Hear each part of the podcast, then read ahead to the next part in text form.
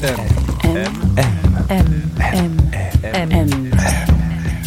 Le goût de M.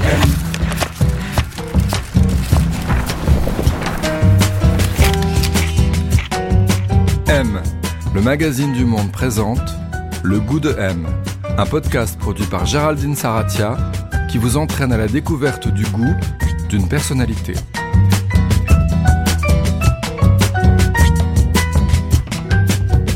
Qu'est-ce qu'avoir du goût? Qui a bon goût Mauvais goût Et puis d'abord, comment se forme le goût? Cette semaine, le goût de M s'invite chez Riyad Satouf. C'est l'un de nos auteurs de bande dessinée les plus reconnus en France et à l'international. Riyad Satouf, c'est Pascal Brutal, La vie secrète des jeunes, Les cahiers d'Esther et bien sûr le best-seller L'arabe du futur qui raconte l'histoire de sa famille et de son enfance ballottée entre la Syrie et la France. Riyad Satouf est également réalisateur, il a réalisé deux longs métrages, Les Beaux Gosses en 2008 et Jackie au Royaume des Filles en 2014, flamboyant manifeste anti-patriarcat et réflexion sur les inégalités de genre. Il sort aujourd'hui un nouveau roman graphique, Le jeune acteur, qui raconte, comme le dit son sous-titre, les aventures de Vincent Lacoste au cinéma. C'est en effet Riyad Satouf qui le premier a fait tourner Vincent Lacoste. C'était pour les beaux gosses. Satouf avait déniché l'adolescent, son Jean-Pierre Léo à lui, dans la cafette d'un collège parisien. Alors au départ, il le trouve trop mou, trop grand, un peu raide. La suite, on la connaît, les beaux gosses cartonnent et Vincent Lacoste devient en 10 ans l'un des acteurs les plus bankable de sa génération. Alors comme toujours chez Satouf, c'est drôle, hyper juste, tant sur l'adolescence, ses rites, que sur le monde du cinéma. Pour parler de tout ça, de son parcours, de son goût évidemment pour le heavy metal, on a rendez-vous chez lui à Paris, un grand immeuble haussmanien. On prend l'ascenseur, direction le quatrième étage et... Ah, eh oui, bonjour. Bonjour Entrez. Merci. Alors Riyad Satouf, on est chez vous. Est-ce que c'est un espace qui vous ressemble ici? Ouais, ouais, ouais, pas mal. Ouais, ouais. Et vous le décrirez comment? Bon, c'est un appartement. euh, Il n'est pas bien rangé, oui, ça c'est vrai. Ah pas, ouais? pas très ordonné et en même temps euh, avec des petites choses marrantes un petit peu à gauche, à droite. bah c'est ça, c'est la description. D'accord. c'est ça qui vous ressemble, c'est Ouais, rangé mais avec des petites choses. ouais, c'est ça, rigolotes. exactement. Ouais, ouais.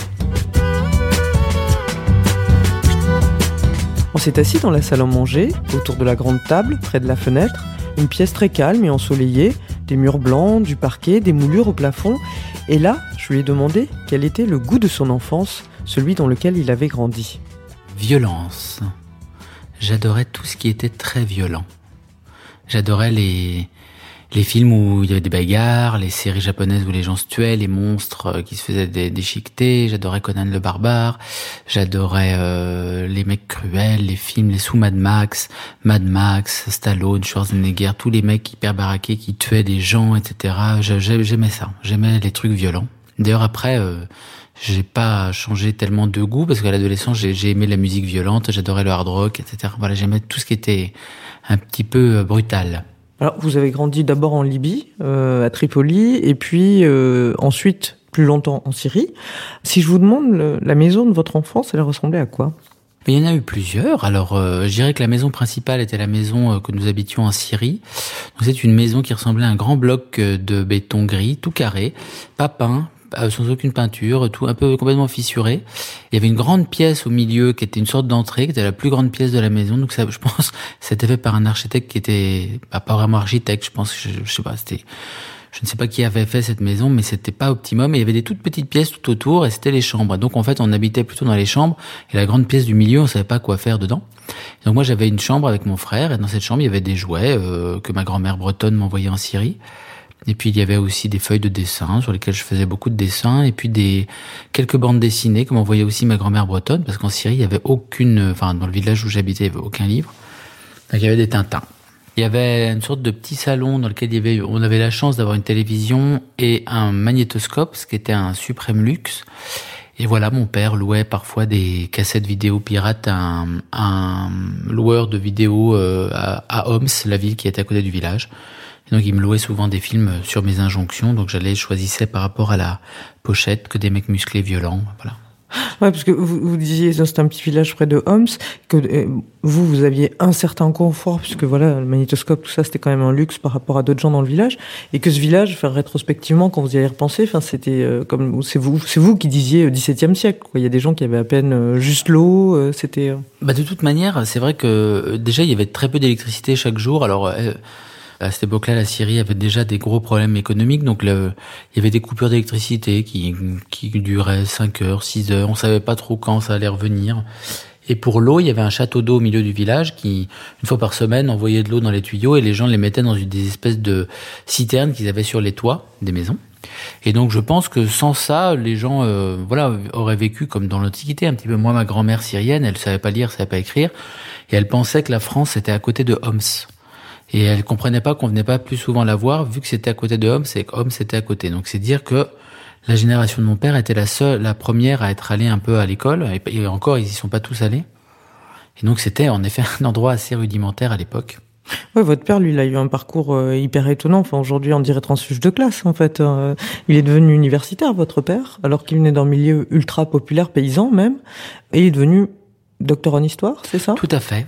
Mais euh, bon, euh, c'est vrai que son passé le tirait en arrière comme un boulet parce qu'il a, il a voulu retourner dans son village quand même.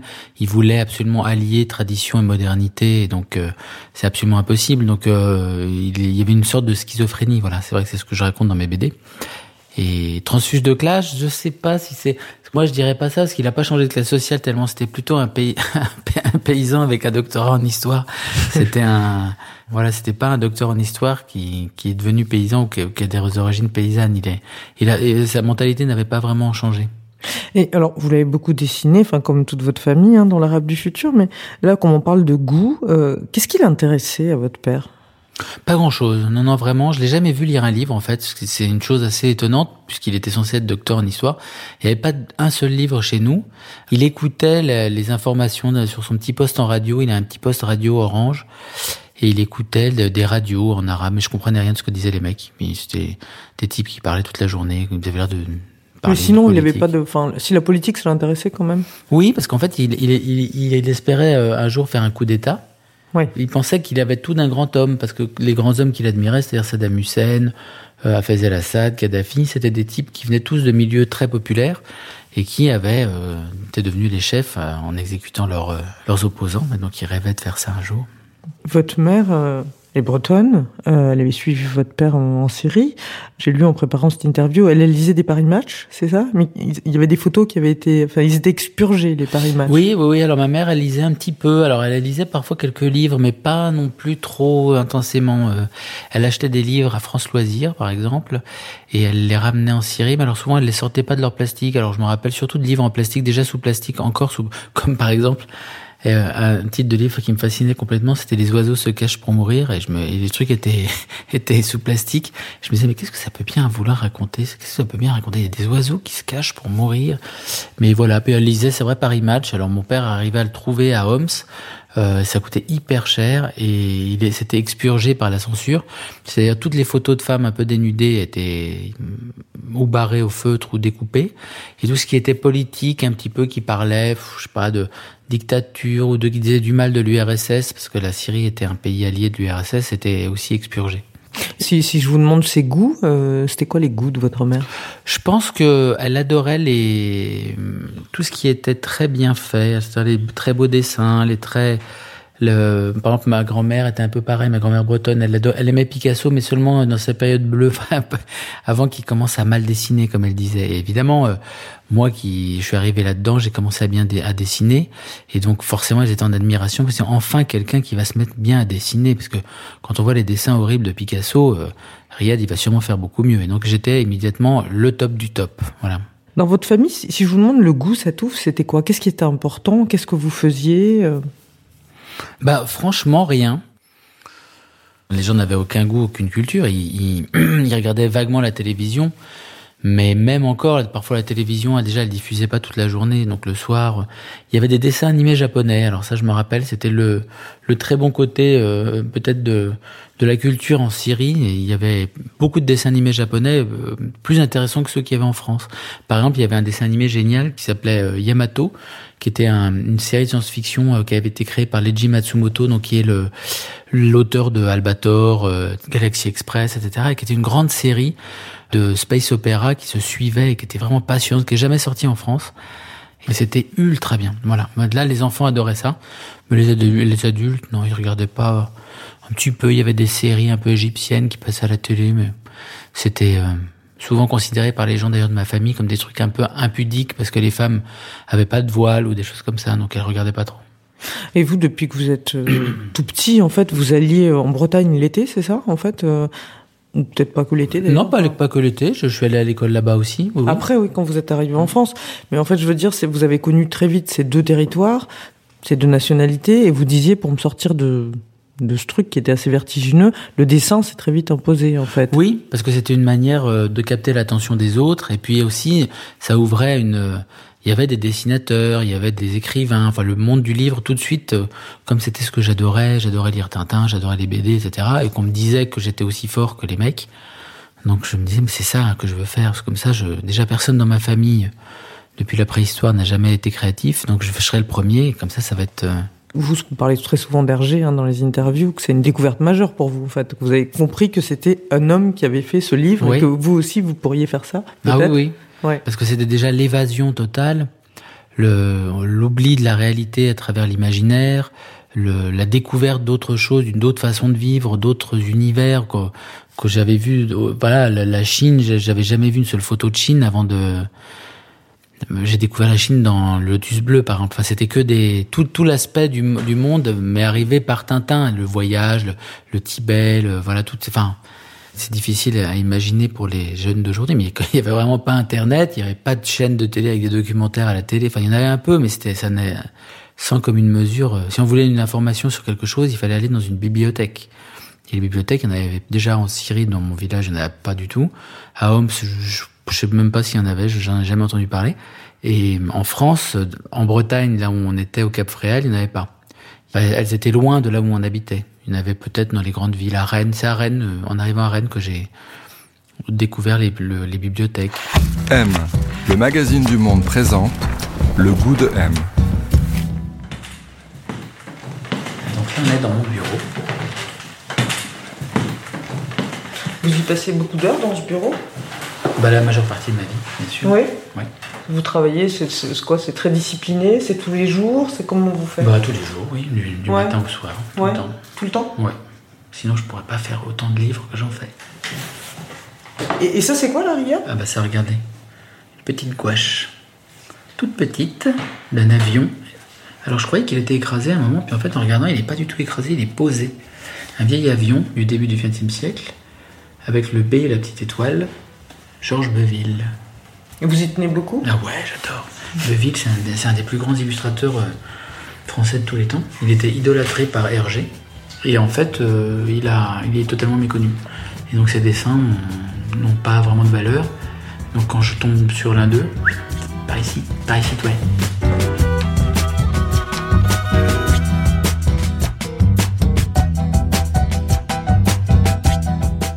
Vous, rentrez en France vers quoi 86, 87, comme ça? On rentrait de manière, euh, de manière euh, épisodique et on s'est installé à Rennes, bah, c'est ce que je raconte dans la rade du futur, vers le, au, moment du collège, donc en sixième. J'avais pas les, en effet pas vraiment les mêmes goûts que les autres. Alors j'avais des goûts un peu, un peu nuls.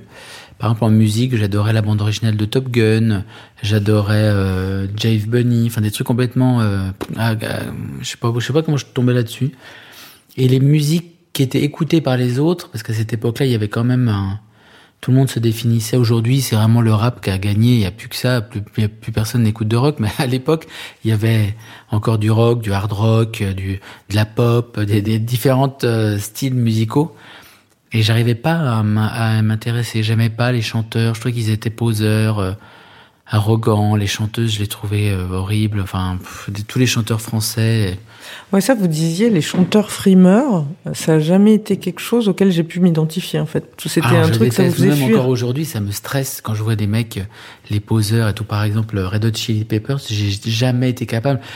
Quand ils posaient sur leurs photos en faisant des gros délires, puis je voyais bien qu'ils étaient tous extrêmement musclés et qu'ils devaient passer leur journée dans la salle de sport. Et en même temps que tout ça était un truc marketing gigantesque pour faire les rebelles et que, enfin, ça, ça, je trouvais ça incroyablement antipathique. En fait, je, je détestais ça. Et la variété française encore pire. Enfin, tous les chanteurs, les chanteuses. Enfin, c'était l'époque de Hélène et les garçons, etc. Je détestais ça. Je, je- vraiment, je me sentais violenté par, par ces trucs-là. Et donc, vous avez commencé à aimer des choses euh, plus marginales d'une certaine façon. Ouais. Alors, j'ai commencé par dire beaucoup de mal du hard rock, etc. En disant que moi aussi, je trouvais ça nul, etc. Mais je connaissais pas du tout. Et pareil avec Nirvana, etc. Et en fait, quand j'ai écouté, vraiment, ça a été une découverte totale. J'ai trouvé ça génial tout de suite.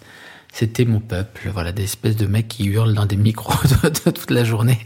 J'aimais bien le hard rock, le, ça se prenait pas au sérieux, en même temps il y avait une énergie incroyable, etc. Puis en même temps j'aimais bien aussi des trucs un peu plus hum, indépendants. Alors j'adorais Sonic Youth, etc.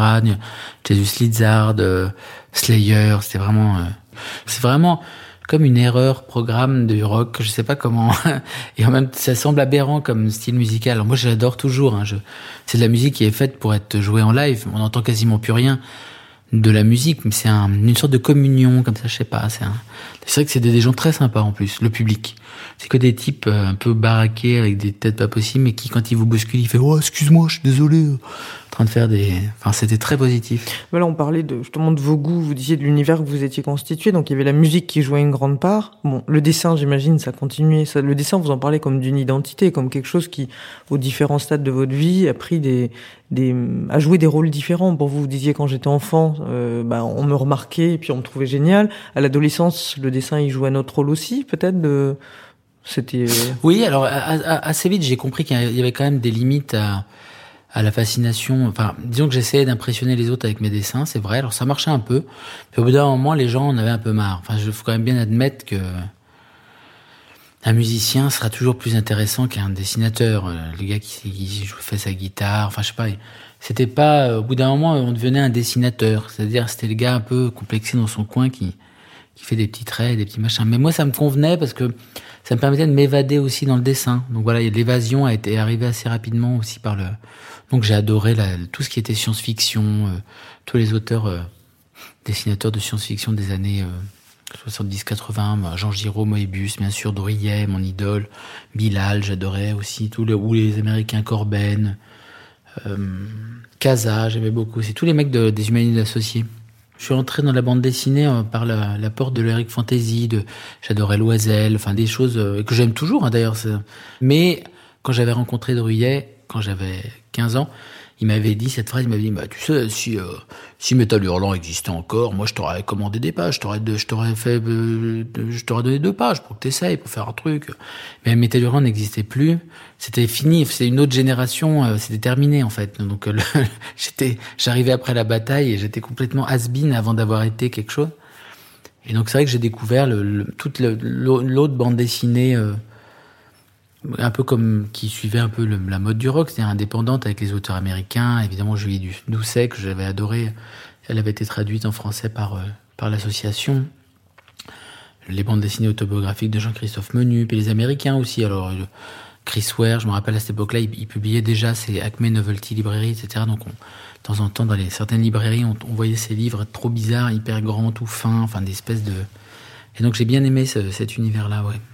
Vous parliez de la SF, vous parliez de Druyet, de Moebius, tous ces auteurs-là de- des années 80. Qu'est-ce qui vous plaisait autant dans la science-fiction?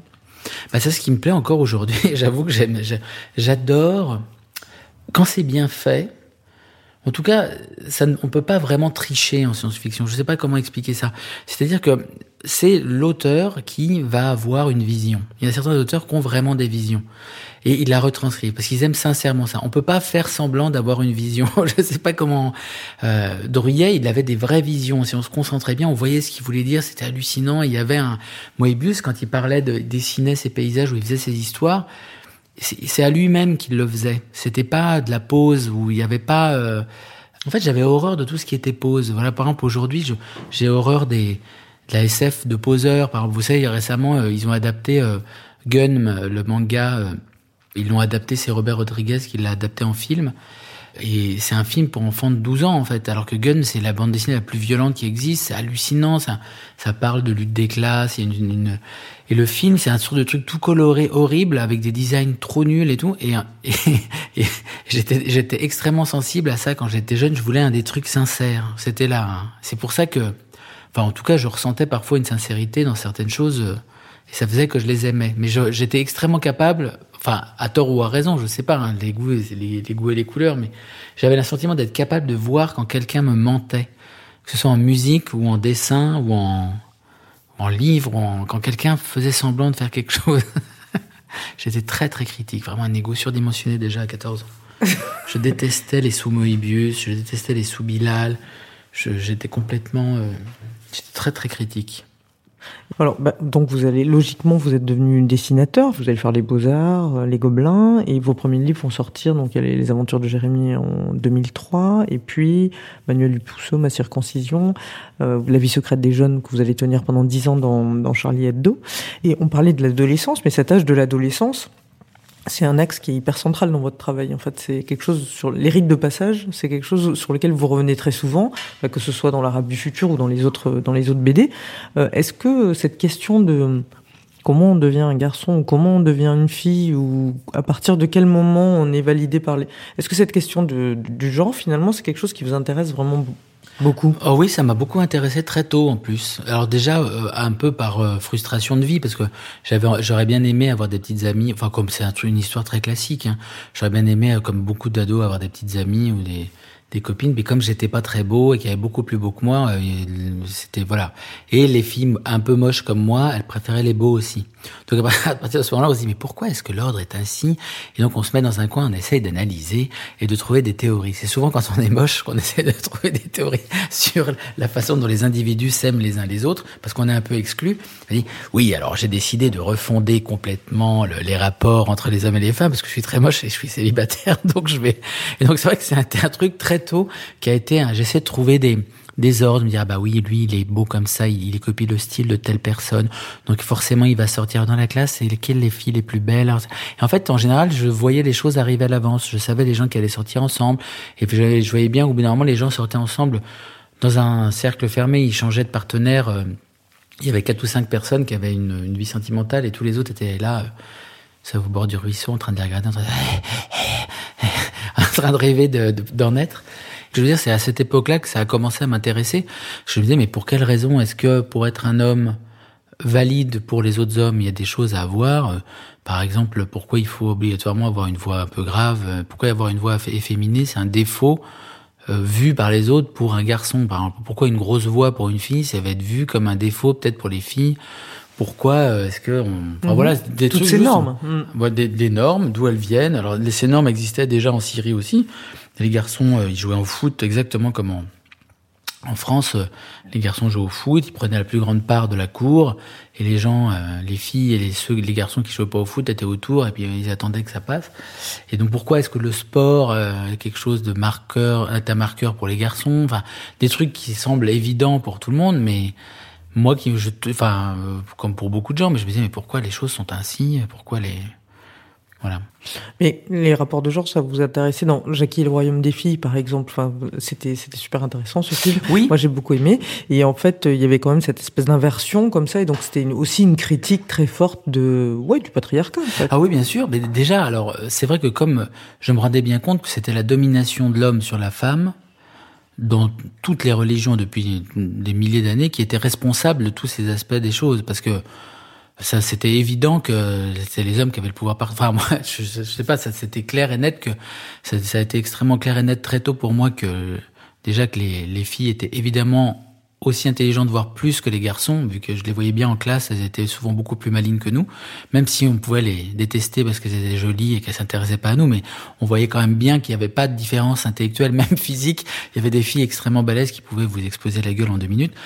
Et d'autres, mais c'était pas forcément elles qu'on mettait en avant. Euh, c'était, elles étaient un peu laissées à l'écart et elles, elles, elles, étaient même complexées, etc. Et les garçons, je voyais bien que bah, tous les hommes politiques étaient des garçons, que les, les, les- la plupart des chanteurs des groupes de rock étaient des garçons. Il n'y avait pas de, enfin c'était c'était évident qu'il y avait une inégalité. Et moi qui l'avais vécu aussi en Syrie, je voyais bien que c'était pareil, que c'était le c'était le patriarcat judéo-chrétien et euh, la société musulmane vient de là aussi et c'était un quelques des normes comme ça de et donc j'étais toujours extrêmement avide comment dire euh, gourmand de l'idée de, de briser cet ordre. Voilà je la nécessité dans notre monde aujourd'hui de vraiment faire en sorte que les femmes euh, soient égales en tout point aux hommes et pas que en France mais partout sur terre est à mon à mon sens le grand la grande guerre euh, enfin mentale le, le grand éveil de l'humanité. Et si on le gagne pas je pense je vois pas comment on peut on pourrait s'en sortir c'est sûr et certain M,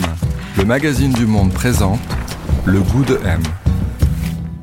On vous a connu auteur de BD, puis on vous a connu réalisateur aussi. Votre premier film, c'était c'était Les Beaux Gosses euh, en 2009. Vous avez eu le César du meilleur premier film en 2010.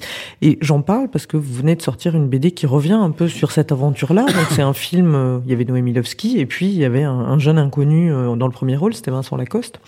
Et vous sortez aujourd'hui une BD qui s'appelle Le jeune acteur, aventure de Vincent Lacoste au cinéma. Et ça revient complètement sur, euh, alors votre point de vue à l'époque, mais surtout euh, le point de vue de Vincent Lacoste que vous dessinez dans, dans la BD. Pourquoi vous avez eu envie de revenir sur euh, sur cette époque? Bah, souvent les livres se déclenchent d'eux-mêmes sans que je les, que, sans que je les prévoie vraiment. Alors ça, ça faisait plusieurs années qu'on parlait avec Vincent de ce projet, mais sans forcément le, le lancer. Et en fait, je me suis rendu compte, mais en commençant le jeune acteur surtout, que Vincent, quand je l'ai rencontré, il avait donc ce jeune ado euh, que j'ai choisi pour jouer dans mon film, euh, qui n'avait jamais voulu faire de cinéma, qui était un type qui a été trouvé dans une cafétéria de son lycée, de son collège. Euh, il avait exactement l'âge que j'avais à la fin du tome 5 de l'Arabe du futur, que je venais de terminer, 14 ans. Et alors je me rappelais que quand j'avais fait les cahiers d'Esther, j'avais rencontré cette jeune fille, donc la jeune Esther, au moment où je terminais le tome 2 de l'Arabe du futur, où j'avais le même âge que cette jeune fille. Et en fait, à chaque fois, c'est comme j'essayais d'échapper à ma propre histoire personnelle à travers un autre personnage qui va vivre au même âge autre chose que moi. Et pour le coup, Vincent Lacoste, donc cet ado un peu moche, un peu mou, etc., qu'il était à 14 ans, est devenu euh, aujourd'hui un acteur. Il a, hum, c'est devenu quelqu'un de très séduisant, très populaire, très beau, très musclé. Quand on marche dans la rue, les filles le regardent, les garçons le regardent. Il a la vie que j'aurais aimé avoir à 14 ans. Et donc l'idée était vraiment de raconter ce que c'est cette transformation, comment on vit ça. Lui, il n'a pas vraiment eu d'adolescence. Il n'a pas eu la même adolescence que moi. Il a, il a eu accès à des choses très facilement, très vite. L'idée, c'est vraiment de raconter tout- toute la vie secrète de, de quelqu'un qui devient célèbre. Et en même temps, c'est pas une énorme célébrité, mais il devient de plus en plus célèbre. Mais de voir comment la réalité change, cette magie un peu bizarre. Parce que quand vous êtes moche, la réalité autour de vous change aussi. Plus personne ne vous regarde. Les... Si vous appelez au téléphone et que vous avez une voix efféminée, les gens vous disent bonjour madame. Après vous dites oh non c'est monsieur. Oh pardon. Ils sont euh, comme si c'était une honte d'avoir un. Enfin la réalité est pas la même. Et ben pour quand on devient, un- on est un jeune acteur, quand on le monde extérieur se comporte différemment et raconter cette magie de la réalité qui se transforme, je crois que c'est un truc que j'aime de plus en plus faire et que j'ai fait aussi avec les cahiers d'Esther, mais c'était aussi l'histoire de raconter la naissance d'une amitié entre Vincent et moi et comment il est passé d'enfant à adulte et comment on voit le, les, les choses qu'on n'était tous les deux pas destinés à faire ce qu'on a fini par faire artistiquement parlant entre guillemets. Donc c'est aussi très marrant de, de, de raconter ça. Enfin moi je trouve. Et vous allez continuer à raconter sa vie, en fait? Là, il y a écrit tome 1. L'i- L'idée avec Vincent, euh, et cette bande dessinée du jeune acteur, moi, ce que donc là, j'ai- déjà écrit 400 pages sur euh, la fin et tout est déjà écrit parce que j'ai une vraie fin. Et je voudrais faire après le grand acteur quand il sera à Hollywood. Et si jamais il n'est pas à Hollywood et qu'il échoue lamentablement, ça s'appellera quand même le grand acteur. Ce sera le fantôme de ce qui n'aura pas pu être. Et évidemment, quand j'aurai 90 ans, si j'ai- je survis jusque-là avec lui, il en aura 76, on fera le vieil acteur. Et ben, fait par un vieux dessinateur. Et de raconter comme ça une, un, un parcours. euh, moi, j'aime bien. M, M. M, M. M. M. Le goût de M. On est dans quelle pièce, Riyad? Dans le salon. On est dans le salon Oui, tout à fait. Il ressemble à quoi, ce salon? Bon, c'est un petit salon, euh, il n'est pas très grand. Il, est... il y a des canapés, puis il y a une petite cheminée. Sur la cheminée, il y a des petits trucs. si Ah, et on va voir les petits trucs? Bah oui. Là, par exemple, j'ai plein de. J'adore l'aviation, par exemple. Alors j'ai plein de livres sur les avions. Alors toc. Ah ouais? Celui-là, il est génial, par exemple. C'est un gros livre, un vieux livre. Alors la maquette est géniale. Par exemple, regardez cette maquette, comment c'est super classe. Il y a un énorme Concorde, tout bleu sur fond rouge, avec cette euh, typo à l'ancienne. Ça, voilà, j'adore. Toutes ces maquettes aviation militaire. Et c'est ça, c'était fait sans Photoshop, ça, tout ça. Ça vous plaît la maquette, tout ça? Vous le ouais, faites dans vos livres vous, oui, faites... oui, oui, oui. J'adore. vous le faites vous ou, euh, Moi, je le fais avec des, Ouais. des, des maquettistes, mais je, je, je Toute la fabrication, c'est hyper important. Ouais, oui, oui, oui. Hyper important.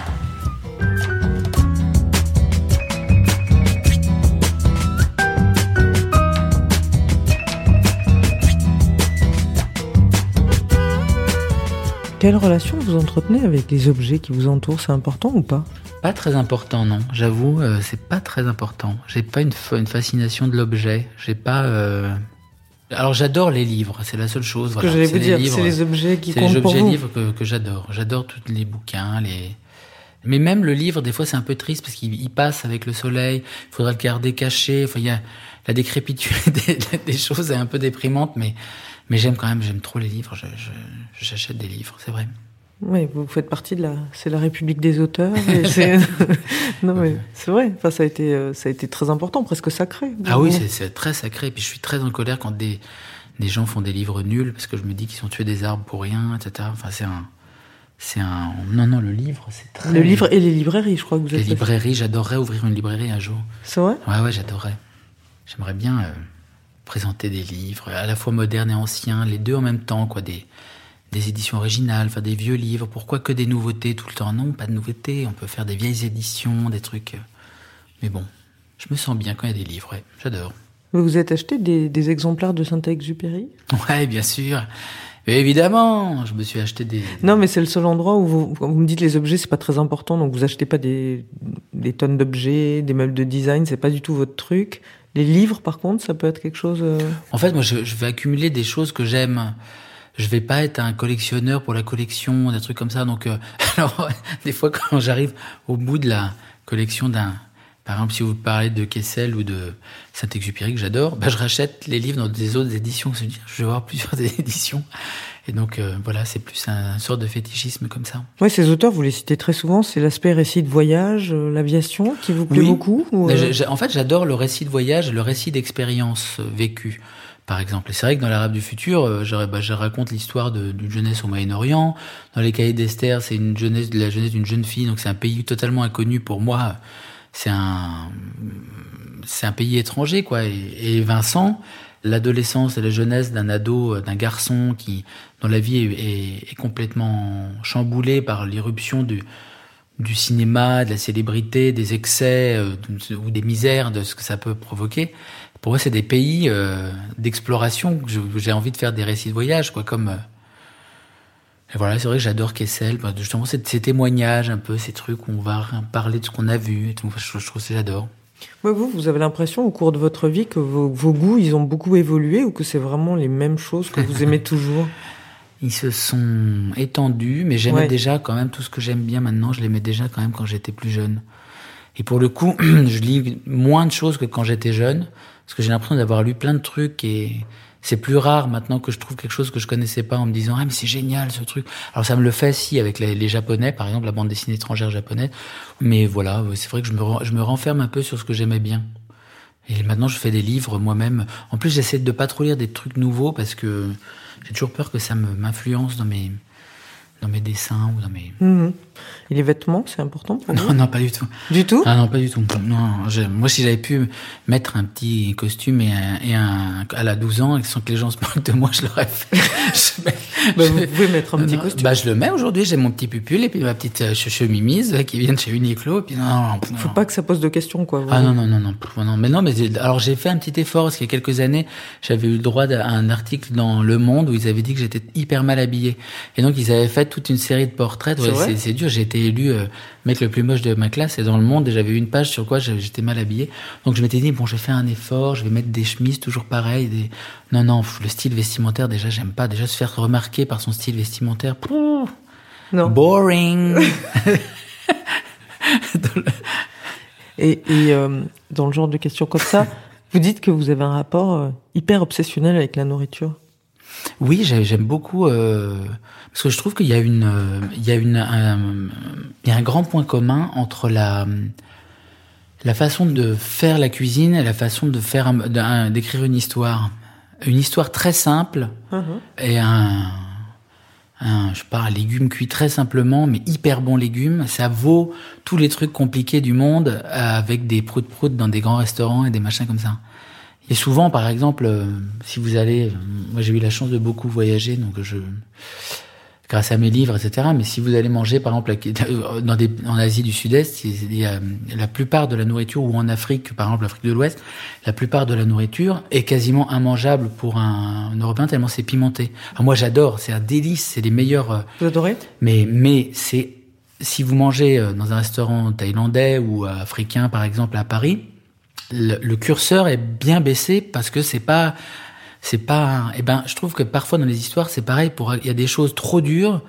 Il faut baisser certains curseurs pour que ce soit compréhensible par euh, et ça n'enlève rien à- au génie du, enfin au génie, ça n'enlève rien à la à l'histoire et au mais elle est trop fort parfois on peut se perdre en route moi je sais que quand j'ai commencé à faire des livres tout au début parfois j'y allais un peu fort avec Pascal Brutal avec trucs comme ça j'étais trop brutal justement trop sexuel trop grossier trop trop épicé en fait trop trop et donc c'est une histoire de réglage et on peut faire des choses très simples avec très peu d'ingrédients J'en parle, ce qui me revient là, c'est un chef-d'œuvre absolu, c'est le portrait de la jeune fille en feu de Céline Sciamma, qui, et que là aussi, est un film très féministe et, et ça vous prend, il n'y a pas une erreur de mise en scène là-dedans. C'est rien. Le, le passage où on voit le seul homme euh, du film, qui est le marin derrière en flou, qui est montré comme ça, et on voit tout de suite que c'est potentiellement un agresseur. Enfin, je sais pas quand, c'est ultra puissant dans la mise en scène. Il n'y a pas une erreur de, de c'est mais c'est ça semble simple il y a deux actrices dans un château dans une sorte de maison avec la... c'est incroyable de ça c'est pour moi c'est de la c'est de la grande classe Mais euh, du coup, dans ce que vous dites, l'idée du goût pour vous, ce qui revient souvent, c'est quand même c'est ça. C'est-à-dire, c'est une mise en scène, une vision très assumée, qui peut être très simple, mais en fait, c'est quelque chose où, euh, on transige pas. Oui voilà. Oui oui oui, oui c'est sans doute ça. Enfin dans mes goûts euh, voilà c'est ce que j'essaye un peu de faire dans mes BD aussi. Par exemple j'adore Catherine Bigelow par exemple.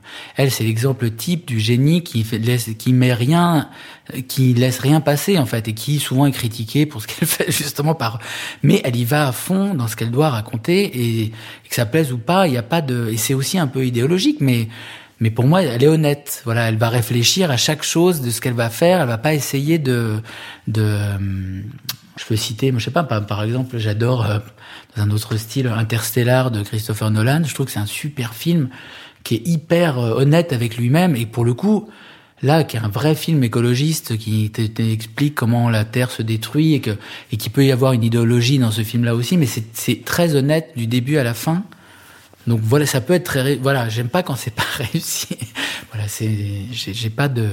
Mais après, mes goûts, je les partage pas forcément avec les gens.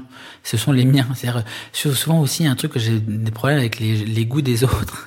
Ah ouais? Très bon film d'ailleurs, Daniel Jaoui. Ouais. Le, le- non, c'est vrai. Et en plus, c'est le, le fait qu'on ait envie de défendre ses propres goûts. Euh, souvent de dire mais moi j'aime telle chose, j'aime tel truc, mais moi vraiment je suis scandalisé que tel auteur n'ait pas eu euh, le prix Renaudot, ou je sais pas quoi ou machin. En fait, on défend des. Et moi, je trouve qu'un goût, c'est un truc très intime. euh, je- ça me viendrait pas. Je fais, je le fais de temps en temps, mais Vous cherchez pas à les imposer aux non. autres. Puis je veux Ouais. pas. euh, voilà, j'aime des trucs des fois que personne n'aime et je trouve que c'est super. Et j'ai des trucs, des petits trucs qui vont m'empêcher d'aimer un truc parce que moi j'y ai vu quelque chose et que, et que je pense que j'ai raison. Mais c'est mes, mes propres goûts. Mais je vais pas essayer de le défendre ou de, de. Voilà, c'est très personnel les goûts quand même.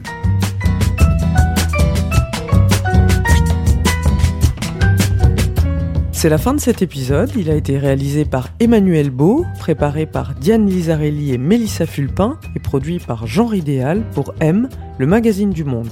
Ce podcast est désormais un accès libre. Je vous dis donc à la semaine prochaine pour aller à la rencontre de notre invité, de notre goût. Si vous souhaitez soutenir Le Monde et le travail de nos journalistes, abonnez-vous sur lemonde.fr.